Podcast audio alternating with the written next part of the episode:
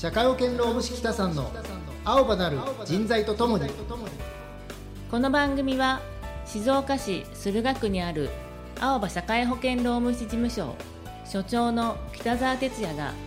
働く人に関する法律やエピソードをお伝えする番組です。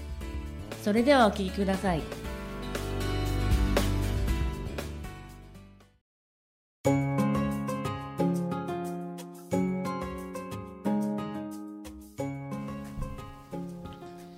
はいということで北さん今日も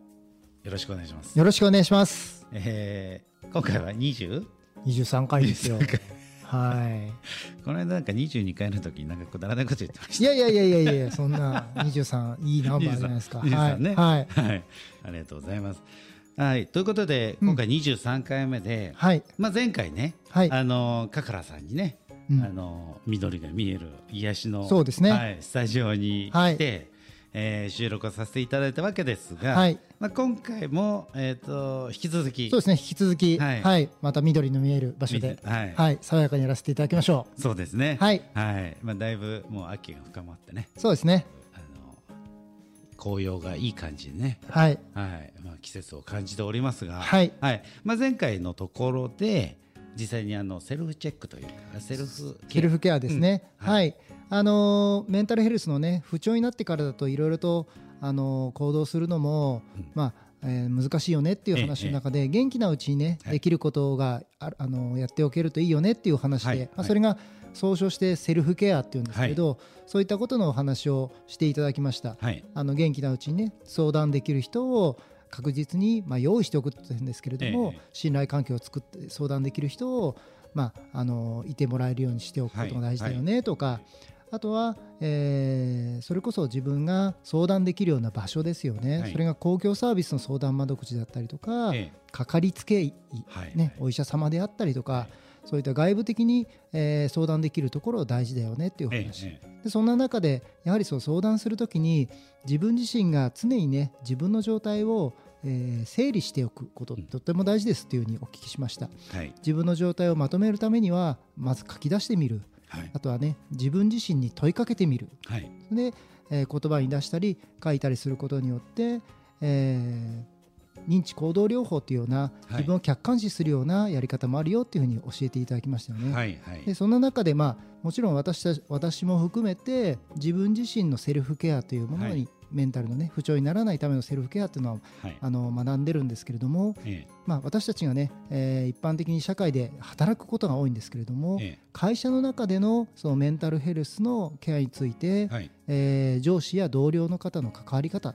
まあはい。職場のねリーダーのような方の役割っていうのはどういうふうなことをしていけばいいのかっていうのを今日はね、はい。お聞きしたいなと思っています。キーワードで言うとね LINE ケアっていうふうに言いますライね。ンケア。はい、はい。まあ、一般的に LINE ケアっていうのは、うん。今申し上げたように上司や同僚のそのメンタル不調者に対する関わり方みたいなことを言うんですけど、でもまあ。不調のだけじゃなくて、はい。メンタルヘルスのケア全般になりますよね。うん。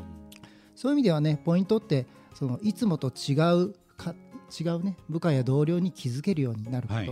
で2つ目はその気づけたら、えーその方々への相談の対応ができること。はいで、まあ、3つ目としては、まあ、お休みになった場合の、えー復帰した場合ですね、はい。復職した場合の支援とかそういうようなことが一般的には言われていますね、はいはい。そういうようなことを今日は学んでいきたいなと思います。なるほど。はい。まあ、これ実際に復職者への支援っていうのをね先ほど言われましたが、まあ、あの例えばこういう業務に対してすごくこうストレスを感じてしまう人がいたら、はい。普段の仕事からちょっとこうその分野をはい。変わってあげるとか、そうですね。まあ、そういったことも含めての要は上司が部下に対してもしくは同僚同士で、えー仕事をこうフォローし合うとか、はい。えー把握するとかっていうことを総称して LINE ケア。そうですね。あどちらかというと休んだ後だけじゃなくて休む前のね、はい。というか休まないもしくはその不調にならないためのケアっていうのが一番本当は大事なんですよね。うんうん。まあその辺の総称してうん、LINE ケアそうですね。ね。なんかあのね、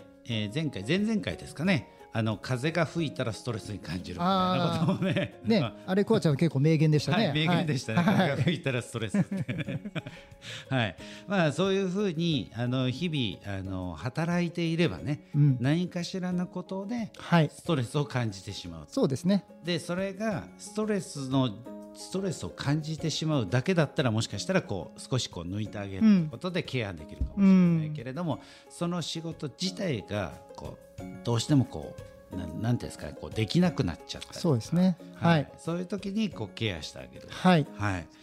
なるほど。まあそういう話をうん。聞いていてですね、うん。私今ちょっとこう思いついたことがあって、うん。あの実際ですねあの私の知り合い、まあごくはい。ごく近い知り合いはいですね、あの実際にも給食を働いてずっと,、えー、と長い間、ええ私とほとんど変わらないええ年齢の方なんですけれども、ええ。長く働いていて、はい。で、えー、とつい最近ですねあの実際に、うん。えー休職をされてお休みになってるんですね。はいはい。はい。であのやっぱりその彼をですねうん。見ていると、やっぱりこうすごく大変そうというか、はい。まあなんでしょう普通に見える時とええ。すごく大変そうな時とええ。あってはい。こういう状態になっちゃうって会社にとってもその方にとってもうん。すごく不幸なことだな。そうですね。あのその彼はやっぱりこう会社のためにと思って一生懸命働いてきてはい。で会社も同じだと思う。ええ。あのそうやって働ける環境を整えていくうんわけと、うん。でもまあ不幸にして、うん。あの給食にはい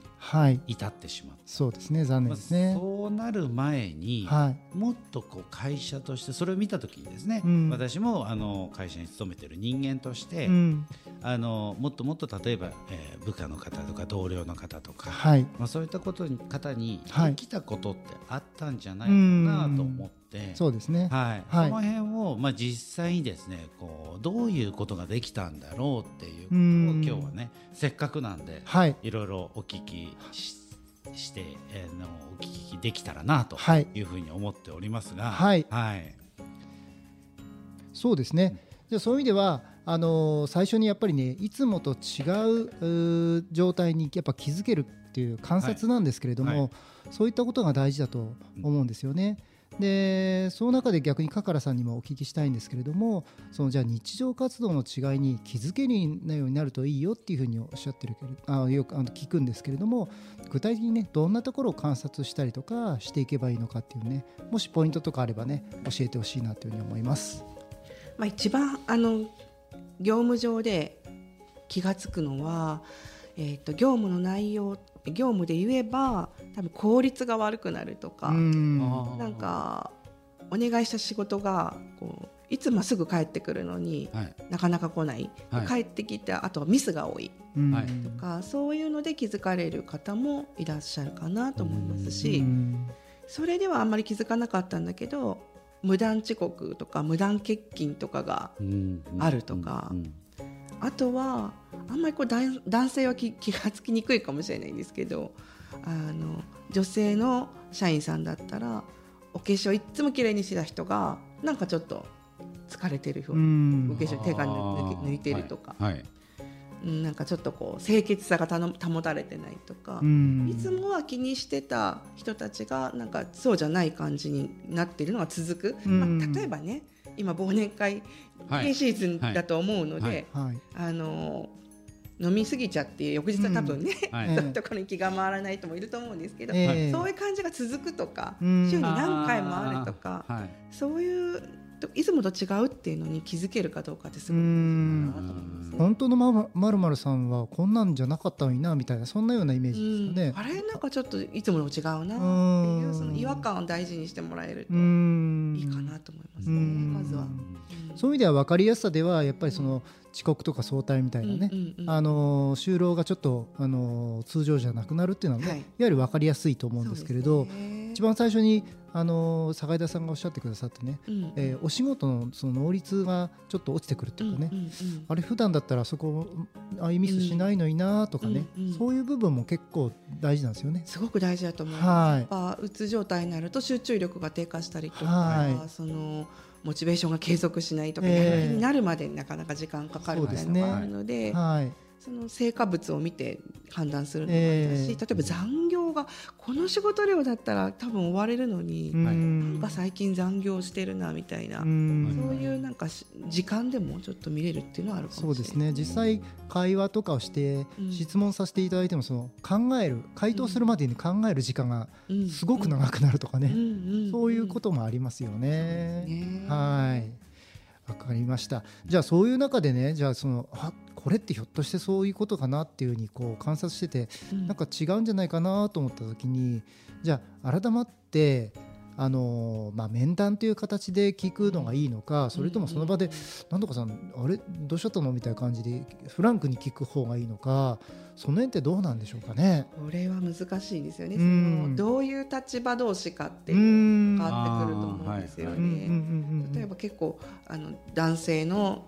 方が新入社員の女性にとかって声かけるのが、もしかしてなんか今日メイク違うねとか言うと違った問題になってしまう場合があるんですね。だから普段のその関係性がどういう関係性かによってアプローチして変わってきますよね。そうですね。あと割とそのお休みとかメイクとかってそういうこう、はい、本人のさあの分かりやすい形。もしかすると栄養ドリンクを飲んでる本数が増えたねとか。とか。あとはね。ねなんか最近ちょっとトイレに立つ回数多いけれども、えー、体ちょっともしかして何かあるのとか、ね、あの体もまあなかなか聞きにくいところはあるかもしれないんですけど。なんかそういうこうなんていうかな行動よりもそう目に見えて分かるなんていうかなその一つの増えたものだったりとか減ったものだったりとか、っていうことを聞いてみると、なるほど。かもしれないです。でそうやってこうやっぱ親身になってね話を聞いてみると、まあ、面談という形なのか雑談の中かもしれない、まあ本当は面談の方がいいかもしれないんですけれどもそういう中でそのいわゆる、えー、後ろ向きなね発言がちょっと出てきたよとか、でそのことをでも話題にして自分がねその深く、まあ、指導といいますかね導いてあげる自信がないよっていう場合とかそういう場合そのでも心配だし関わらないわけにもいかないと。でいう場合こうだんだんね上司の方といいますか知識がないとどどうしていいか分かんないなみたいな状態になってくると思うんですけど、そういった場合の、まあえー、情報収集とかね留意点とかこういう部分を情報として集めると次につなげられるかもしれないねっていうのがあればねちょっと教えてもらいたいなと思うんですけれども。そうですね、まあ、面談ができた場合多分落ち着いてお話ができるんだろうなと思うんですけど、うんはい、まあ、ポイントしてとしてはどうですかね。どこまで踏み込むかって、まあ、ケースバイケースであると思うんですけど、うん、やっぱこう眠れるとかそういう部分から入っていくんですかね。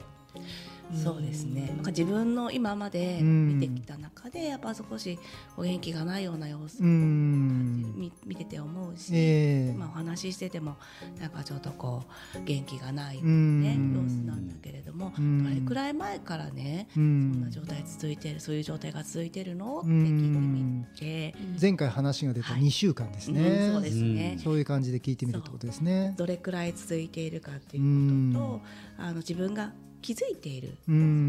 不調って何なのかっていうところを、はい、その違い違いを見つけたよっていう部分こう,、うこうだったけどちょっと今こういうふうに見えるよみたいな感じですかね。うん、はい、でね、でじ自覚はあるかどうかっていうとあなるほどなるほど、はい、でも自分は全然そんなつもりないですとかってなってそれ以上はなかなか踏み込みにくいかなと思うんですけど、ご本人が自覚している場合は、あのそこのところをね、まあ、話せる関係である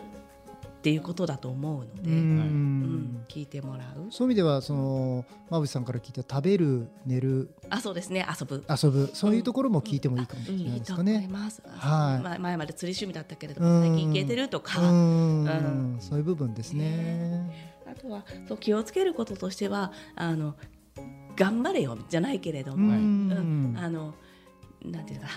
励ましはしない方がいいってねなんかこう打つのしないしない方がいいとかって言いますけど、はい、それはあのタイミングなんだと思うんですよね。はい、こういう面談の場合ではあのもっとあの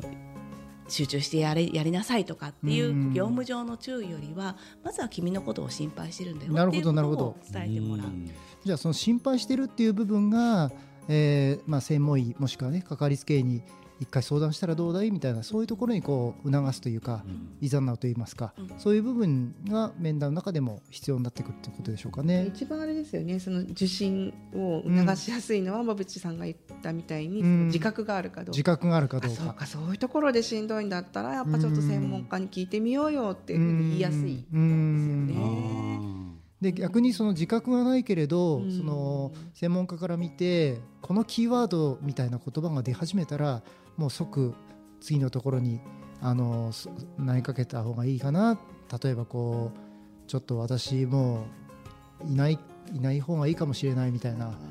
ようなちょっとこうねものすごくマイナスな発言が出始めた時とかそういうのとかってどうなんでしょうかね。そうですね。なんかよく聞くのは、うん、私はこの会社にとって役に立っていないとかっていうふうに言い出したらちょっとしんどそうだなって思ってなかなかその上司に消えたいとか死にたいとかって言葉は言いにくい、言いにくいですよね、まあ、もちろんそれが出たらそれだけ大きなことだと思うんですけど、えー、そうじゃないところで言うとやっぱちょっと会社に迷惑をかけてるとかなるほどね、自分は役に立たない人間だみたいな出てくるとやっぱ自己有用感みたいっていうのがすごく低下してる、はいはい、自分が役に立つ人間だ、えー、そうなってくるとやっぱどんどんしんどくはなってくる。じゃあもう完全に自分を否定するような言葉が出始めたら、そうですね。あのちょっともうかなり、うん、あの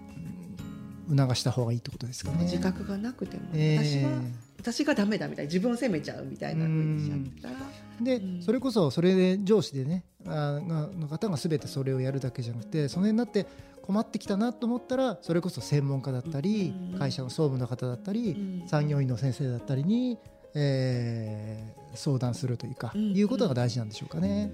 そうですね、なんかあ 譲り合っちゃった。大事ですけどね譲り合うね、はい、なんかよく言うのがあのこう自分も一緒にこう渦に巻き込まれちゃう上司の方がいて、心配しすぎてね。う。ん。本当に手に取るように分かるから本当一緒になって一喜一憂しちゃうそうなってくるとどんどんどんどんしんどくなっちゃうお互いが。たまにその休職しそうな部下を抱える上司がしんどくなって相談とかもあるんで、友倒れにならない方がいいあ、うん、なるほどね。ちょっとやばい巻き込まれたなって思った時はもう他の人に援助気球していった方がいいんじゃないかな、ね、その場合の他の人っていうのはどういう？まあ、上司の上司がいれば上司の上司だし、はい、産業医の先生がいらっしゃれば産業医の先生だし、はい、それこそ、ね、社労士の先生でもいいと思うし、はい、もし相談機関があるようだったら相談機関に相談するっていうのもいいかなと思いますね。うん。それともう一つこう私が今聞いてて思ったのがあのとはいえこう何かやっぱりこう鬱っぽい人に何かをこう言ってしまうことがこう最後のボタンを押すじゃないですけど、最後とどめを刺すったらおかしいですけど、その給食になってしまう。最後の背中を押してしまう、いかねないなって思うと、結局何も言えないみたいなことが、あのあるなっていうのを思っていて、その場合に例えばそのカカラさんみたいなこう専門家とか、もっと言うとその前にこう社労士の先生とかに相談するっていうのはこれはありなんですか？うん、こうこういうふうにちょっとこう部下が心配なんだけど、って言ってその部下のね先ほど言ったように例えば上司部下の関係だとなかなかこう普通にフランクに接しているようで、うん、あの特に要はメンタルが落ちたりしている人にとっては、すごくなんかこう上から言われてるみたいなふうに感じてしまう方もいらっしゃるのかな、そうなった時に安易にアドバイスをするとか、安易にこう心配してあげることが最後の背中を押してしまうっていうことにつながらないために何かこう私たちがこう気をつけられることとか、どういうふうにしたらいいとかっていう、なんかアドバイスが今ちょうどねそのメンタルの専門家のカカラさんと、うん、あの会社の社会保険労務士というそのねあの2人のスペシャリストがね、うん、いらっしゃるのでそういう一般の人たちに対して何かこうアドバイスがあったら欲しいなと思うんです。けど、一般の方たち。一般のというかあの普通のそういうことを勉強してない我々に何かこう、そうですね、はい、そういう意味ではあの会社の方、まあ、いわゆる当事者であればね、はい、まずやっぱり上司に相談してもらいたいんですけど、上司の方がこれちょっと変だけどなんかどうしていいか分かんないなと思ったらそれこそ総務の方とかに、やっぱ常にこうバトンを渡すように、はい、えー、相談してみてほしいんですね、はい、ちょっと違和感を感じたら、はい、でその総務の方もいやじゃあ専門家に聞いてみるわっつって、で専門家のである私とか香川さんとかがこういうところにちょっと気をつけてみてくださいとか。でもしやったらちょっとあの軽く面談だけしてみてくださいとか、でその情報をまたもらってじゃあもっと深く関与した方がいいかもしれませんねとかというふうになっていくので、うん、ちょっと違和感感じたら少しだけあの確認が取れたらもうそのバトンを渡すかのように相談をしてほしいと思います、はい、どんどんどんどん。あの先ほどの一緒になって巻き込まれないところとも関連してくると思うんですけど、はい、状況を確認して、はい状況を確認したら次の人にこうそうですね。で、まあ、しかるべきというか、まあ、バトン渡すって申しましたけど、はい、全部バトン渡しちゃうんじゃなくて、はい、この部分に関して1回バトンを渡す。でまたバトンを受けもらってまたちょっとやってもらうこともあるかもしれない、はい、常にこうあの全部自分で抱えない。自己完結をしない。しようと思わない、はい、そうそうしない方がよろしいかと。ああなるほど。はい、はい、かからさん的にはどうそういう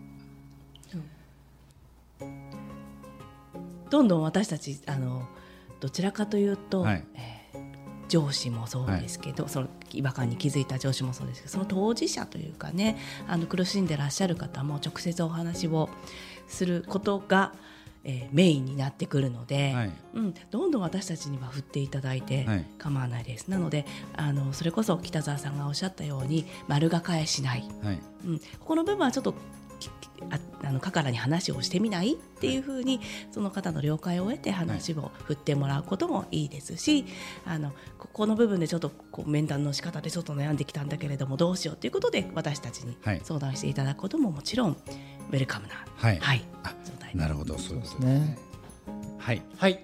ということであのちょっと盛り上がってますね。ここからあのさらにあの進んでいくとね、はい、どういうふうになるのかってことももっと聞いてみたいなと思うんですが、はい、あの次ですね20分のお題を突破しまして、はい、はい、あのだいぶ長くなってきましたので、うん、ここから先はね、うん、また次回あの次回にね、うん、あの持ち越しということでよろしいですかね。はい、はい、ということで、えー、かからさんあの北田先生ありがとうございます。はい、ありがとうございます。はい、えー、はい、番組では、えー、皆様からの質問やメッセージをお待ちしております。えー、青葉社会保険労務士事務所ホームページのお問い合わせまでお気軽にお寄せください。ということでまた次回お楽しみに。ありがとうございました。